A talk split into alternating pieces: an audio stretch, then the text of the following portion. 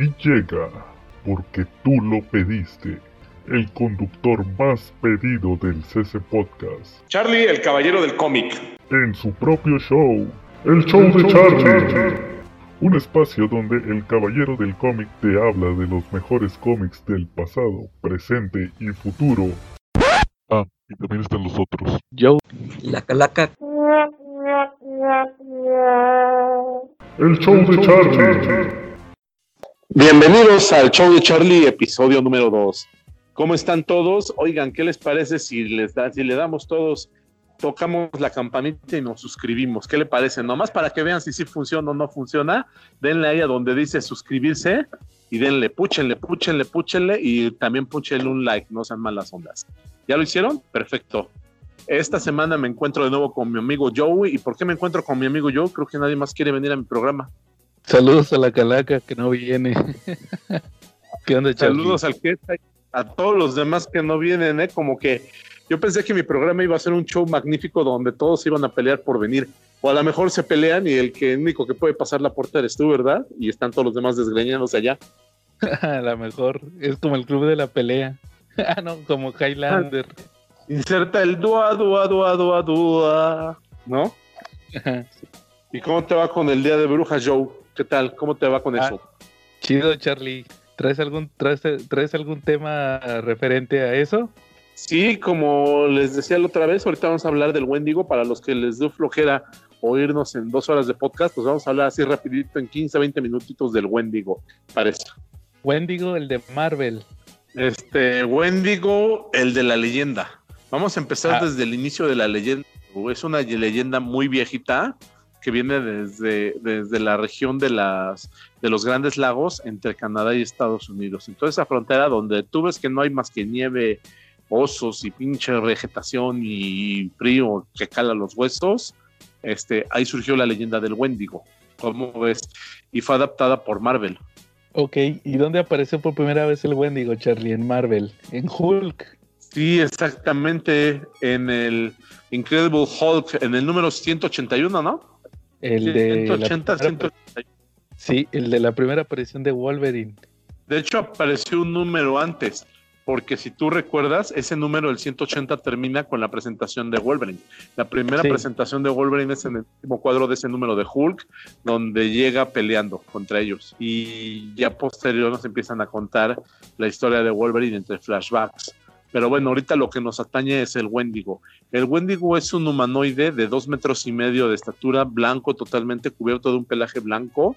Eh, es muy delgado, extremadamente delgado, aunque algunos dibujantes como Todd McFarlane pues lo han hecho un poquito más rollizo. Eh, la leyenda de los apaches te menciona que tiene una cabeza de venado, como de un venado muerto pero aquí en Marvel le pusieron colmillos, le pusieron un rostro pues, como de un hombre lobo, ¿no? No tan trompudo, pero es parecido a un hombre lobo, este, con colmillos, le pusieron ojos rojos y cubierto de un pelaje. Es como una versión, pues un poquito más maligna que un Sasquatch, ¿no? Sí, es como un hombre bestia. Sí, efectivamente. Y pues tenemos que, eh, que lo que tiene de diferencia con el Sasquatch es que el es que este sí es totalmente caníbal, ¿no? Este sí se come a quien sea. Eh, por eso ha aparecido en videojuegos de terror, en series de terror, en películas, en libros, y pues todo viene desde esa leyenda, ¿no? Desde la leyenda de los apaches. Eh, te digo que es un monstruo de dos metros y medio. Eh, la leyenda dice que cuando alguien, que puede haber más de un Wendigo a la vez. O sea, no es una maldición que nada más exista uno, no es como una llorona. Existen muchísimos, pueden existir muchos al mismo tiempo en, en según las leyendas y según Marvel también, porque también hemos visto pueblos infestados por Wendigos, donde ha habido muchísimos Wendigos al mismo tiempo. Eso ha pasado en Marvel también. Ok. Este, esta maldición se obtiene, eh, puede ser por un medio mágico, ¿sale? Ese medio, y es un medio mágico, eh, es como una, como un espíritu, ¿no? Cuando tú de repente estás muy solo, vives en un lugar muy desértico, muy solo, y te maneja la codicia, la avaricia, este, todo ese tipo de sentimientos que, que hacen que nada más te existas para ti mismo, en ese momento puede ser víctima del espíritu del Wendigo y se puede posicionar de ti. Eh, lo curioso es que según la leyenda de los apaches no necesita morderte a alguien para volverte un Wendigo. Incluso en Marvel Comics, hasta donde yo tengo entendido, no necesita morderte un Wendigo para que te vuelvas un Wendigo. Recordemos que en el Incredible Hulk, eh, la situación es que la, la joven que convocó a Hulk a Canadá lo hizo para pasarle la maldición de su hermano, que era un Wendigo, a Hulk entonces lo iba a hacer por un medio mágico. Con un, con un, este, Efectivamente, con un rito. Con un rito le iba a pasar el, espíritu del Wendigo a Hulk, ¿sale? Eh, al final del día, pues resulta que, el, el, amigo de, su hermano, que estaba enamorado de ella, pues fue el que decidió, el que decidió quedarse con el espíritu del Wendigo, el que, el que rompió la maldición para absorber ahí el Wendigo, ¿no? Eh, eh, los, ahí también en los cómics, en ese cómic de Marvel, también vemos algo muy rico de la leyenda. Eh, los Wendigos guardan mucho su esencia de lo que eran antes. No se pierden totalmente, no es así como que, ah, soy Wendigo y ya se me olvidó quién soy, sino que un Wendigo puede tener plena conciencia de quién es. Y si te das cuenta, en ese cómic manejan mucho, la, mucho esa, esa leyenda, la respetan, porque el, cuando el amigo de, esta chava se vuelve Wendigo, eh, resulta que, que, él no la, que él no la ataca, ni ataca al hermano. Él lo que hace es, él lo que hace pues es simplemente alejarse para no comérselos. Órale, eso pasó en el de Hulk, ¿verdad? En, el, en esa primera aparición de Wolverine, sí recuerdo que que llega la hermana, ¿verdad? Del Wendigo para pasarle la, maldición a Hulk. Sí, exactamente. Eso pasó en el, número. Posterior a eso, pues aparecía, pero aparecían números de los X-Men. Incluso tú tienes un cómic del Wendigo de los X-Men que yo no tengo. ¿Tú cómo lo ves? ¿Qué te parece? Sí, es el, es el 140 de los Efectivamente. Uno, uno, antes de Days of Future Past, de, de Días del Futuro Pasado. Ese se publicó en México en un Monster Edition que publicó Televisa cuando salió la película de, Días del Futuro Pasado, publicaron todo ese tomo con, la historia de ese, ese de dos números de, de, Days of Future Past, pero también los que eran antes. Y ahorita se publicó por error en el Marvel Verse, en el Repollo Verse. Y a sí, claro. en vez de publicar el 141 y 142, que era Days of Future Past, publicaron, en vez del 142, publicaron el 140, que es el del Wendigo. Es un enfrentamiento entre Light, que era Vindicador, eh, Chamán y Snowbeard, eh, reforzados por Wolverine y, Nightcrawler. Combaten al Wendigo en ese número. ¿Y qué tal? ¿Cómo lo viste? ¿Cómo viste, cómo viste al Wendigo? ¿Te gusta el diseño de personaje que le hicieron ahí? ¿Quién lo dibujó? John Byrne. No, este John Byrne es un maestro para eso. Sí, y aparte John Barron, acuérdate que es el creador también de Alpha Flight. Él hizo su super Entonces ahí se encargó de, esta historia. Sí, claro. Pues muy bien, ya posterior a eso, creo que la, la, historia siguiente publicada aquí en México del Wendigo, lo último que vimos del Wendigo aquí en México fue publicado en El Asombroso Hombre Araña, en la saga Percepciones, donde salió Wolverine, donde era dibujada por Todd McFarlane, donde aparentemente el villano era el Wendigo, pero terminó siendo una, un depredador humano el que hacía, el que hacía todas las matanzas. Oye, Charlie, una duda. Esos, esos números de Wolverine, o más bien esa historia de Spider-Man y Wolverine de McFarlane, ¿son los que no se han publicado, los que no venían en el tomo que publicó Televisa hace poco? ¿Los que faltan? Sí, efectivamente, esos no venían ahí en ese tomo. Faltan, faltan. Creo que eran un poquito después de los del Hobgoblin. Sí, son los, ahí son, me parece que del, del 8 al 12, o del, sí, más o menos, 7 al 12, algo así, de la serie de Spider-Man. Ya ves, por eso ocupamos que venga la calaca al show de Charlie. Él sabe eso. Sí, no. Ok, entonces ahí apareció también el buen. La calaca se hace el espíritu. ¿Mandé? Eh, eh, eso, eh, entonces ahí apareció el Wendigo otra vez. Sí, ahí apareció otra vez el Wendigo, ¿no?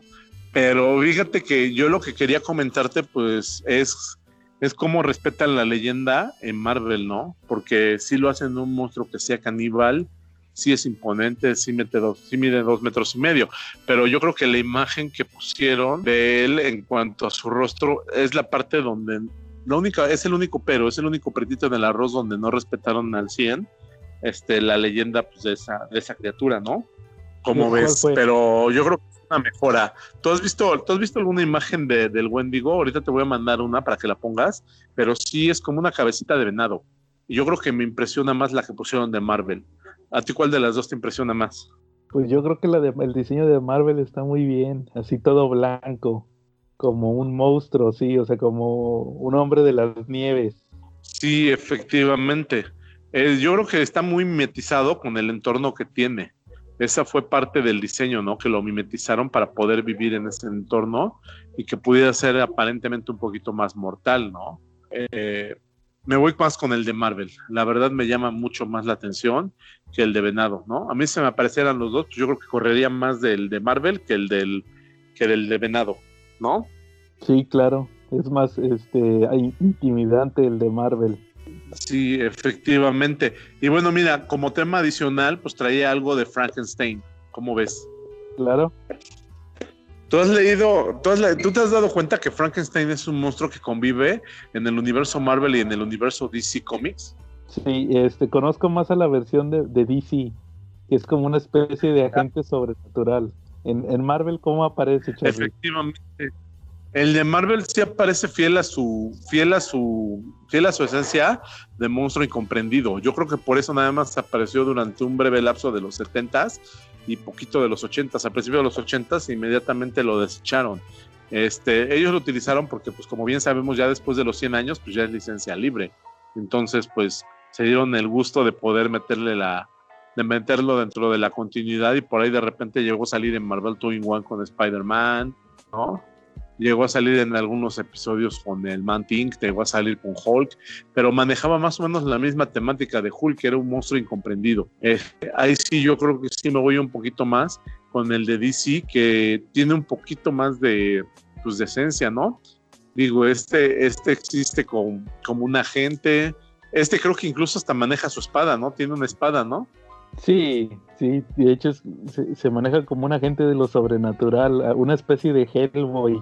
Exactamente. Entonces tú ahí como que por cuál te inclinas, por cuál votarías de los dos. Pues mira, sinceramente conozco más al de DC, no por otra no, cosa. Sí, no se puede, no, no conoce, ¿no? Sí, claro. Sí, pero eh, tienes por ejemplo, toda la razón. Dices que ha aparecido en Marvel en el con el es con Spider-Man en el Marvel 2 en One. No, ese es, en el en el Marvel Team Up. Sí, efectivamente, en el Marvel Team Up llegó a salir. Órale. Ahí con Durante este los 70 llegaba a salir. ¿Ves que Spider-Man le metían, pues cuanto. Era, Spider-Man tiene algo que es como el embajador de Marvel Comics, ¿no? Siempre que hay un personaje nuevo o le quieren incluir a alguien, este, generalmente se lo mandan a él. ¿Te has dado cuenta? Es como que es curioso. Sí, pues Pero yo creo que él es el embajador, ¿no? Sí, pues es que es el personaje que vende. Sí, efectivamente. ¿No? Y pues yo creo que, ¿qué crees? Que por esta semana ya fue todo en el show de Charlie. El show de Charlie se caracterizará por ser un poquito menos largo que el CC Podcast. ¿Cómo ves? Muy bien, Charlie. Yo creo que, quedó muy claro tu explicación sobre el Wendigo. Muy informativa. Un poquito menos porque la verdad, este, pues de este cuate hay que rascarle mucho porque no hay, no hay demasiado, ¿no?